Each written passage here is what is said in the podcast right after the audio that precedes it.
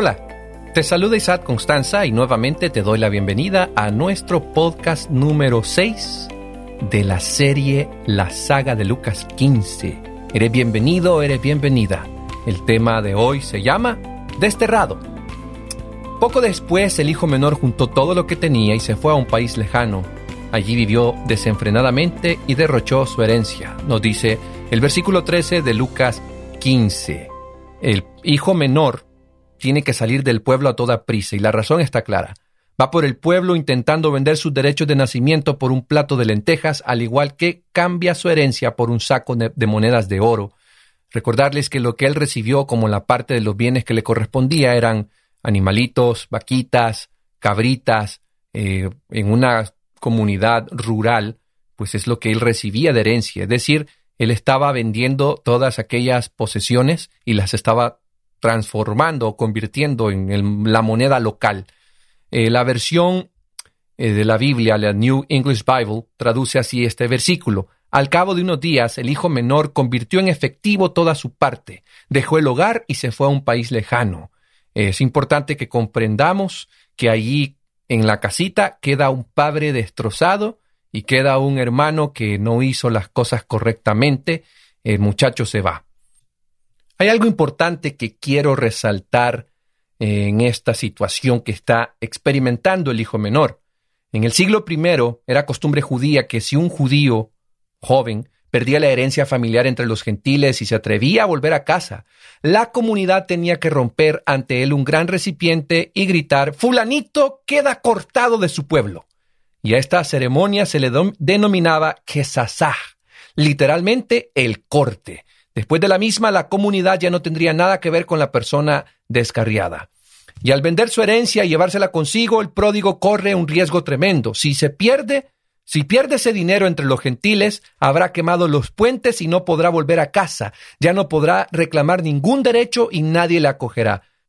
Jesús aclaró que este joven se fue a vivir a un país lejano, eh, lejos de su pueblo y que allí desperdició el dinero. No se explica de qué manera dispersó o malgastó su dinero, pero la larga tradición interpretativa eh, pues dice que gastó sus recursos de una manera inmoral, pero esto se basa en los comentarios difamatorios de su hermano mayor. El hermano mayor, de hecho, no sabe nada y la parábola guarda silencio al respecto. El filósofo Aristóteles describe así a un pródigo. El, el pródigo es un hombre con una sola funesta cualidad, la de malgastar su sustancia, su esencia. Si el pródigo, si el hijo menor es un habitante tradicional de Oriente Próximo, su patrón de conducta puede ser comprendido y hasta reconstruido. Imagina lo siguiente. Este muchacho, para poder ganar una buena reputación, ¿qué es lo que tiene que hacer? Organizar grandes banquetes, hacer regalos caros. De esa manera él gana reputación entre las personas desconocidas, ya que la generosidad es una virtud suprema y es muy codiciada para ganar estatus. Y esta oportunidad de ganar estatus a los ojos de sus nuevos amigos por medio del ejercicio de esta virtud sería para esa persona el mejor de los placeres. Pero lo terrible es que el hijo menor está comiendo del fruto de un árbol que ha dejado morir por falta de riego, ha trasplantado su palmera a un suelo de cemento donde no podrá ver nada bueno al respecto. Dice la escritura, el versículo 14, que cuando ya lo había gastado todo, sobrevino una gran escasez en la región y él comenzó a pasar necesidad.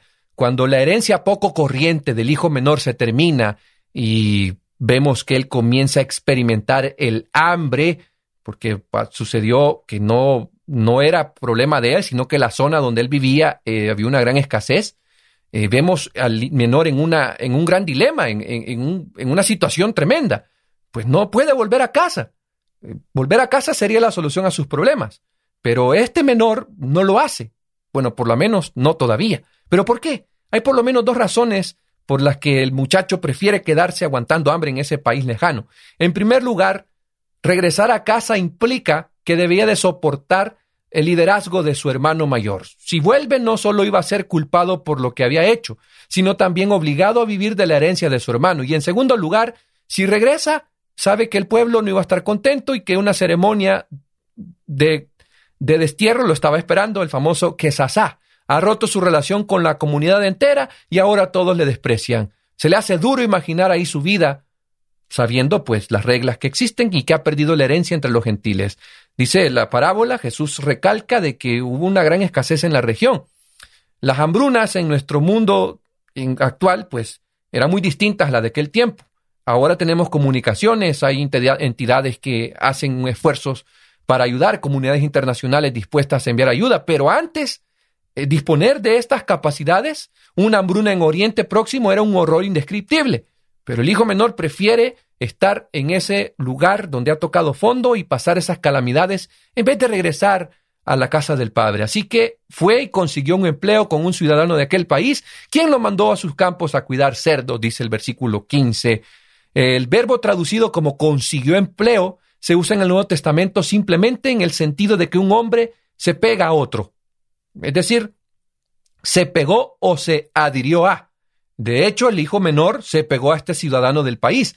Es como cuando vas a tu país, por, hablo por el mío, cuando voy a mi país, a veces estoy en el carro y llega un muchacho ahí que quiere limpiarme el parabrisas y yo le digo, no, no lo limpies. Y me sigue diciendo así, no, no lo hagas. Y al final termina limpiándolo, a, a pesar de que yo le dije que no.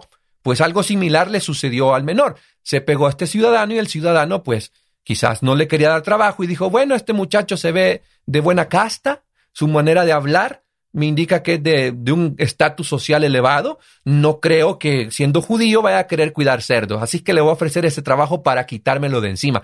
Pero, pa, sorpresa, el menor acepta, acepta ese trabajo y sabiendo pues lo que implica.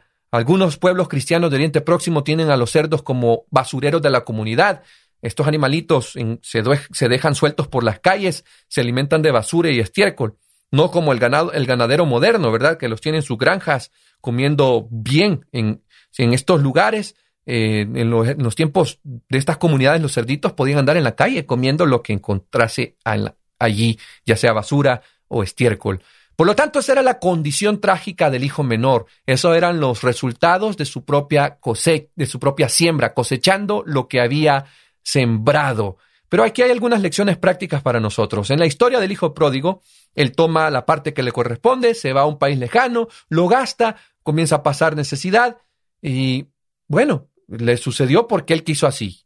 Querido padre o madre que me escuchas, eh, en el caso de que un hijo no sea un creyente ah, o no siga la fe que tú quieres que siga y decida irse, decida apartarse, eh, no tenga una postura clara con Dios, eh, es algo que puedes experimentar, es algo que puedes estar atravesando incluso. Puede que tengas en tu casa un hijo pródigo. Y le llamamos pródigo porque el significado de esta palabra es alguien que está desperdiciando o una persona que está gastando sus recursos de una manera eh, despilfarrada. Por eso se le llama pródigo. Es probable que tú tengas un pródigo en la casa, estés experimentando ese momento, un momento donde tu hijo eh, deja la herencia espiritual, toma la, toma la decisión de irse, eh, toma la herencia espiritual que sus padres han invertido en él, todos los años de alimentación, enseñanza, amor y cuidado son olvidados mientras eh, tu hijo se, revela contra Dios. Porque toda rebelión es primeramente contra Dios y se manifiesta en la rebelión con los padres y la autoridad de los padres. Hay algunas cositas que creo que podemos poner en práctica, que podemos imitar del padre de la historia que Jesús está contando, que al final representa a Dios.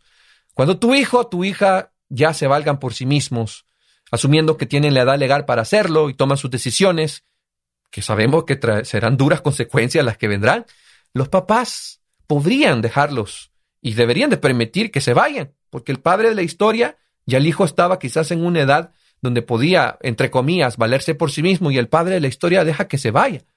Eh, Jesús mismo nos ha dado el don de la libertad y probablemente que esto haya roto tu corazón, te duela, haya roto la relación contigo y se haya ido por voluntad propia, pero de acuerdo a esta historia, cuando los hijos están en esta edad adulta, eh, ya no están sujetos a tu autoridad, sino a la autoridad de Dios.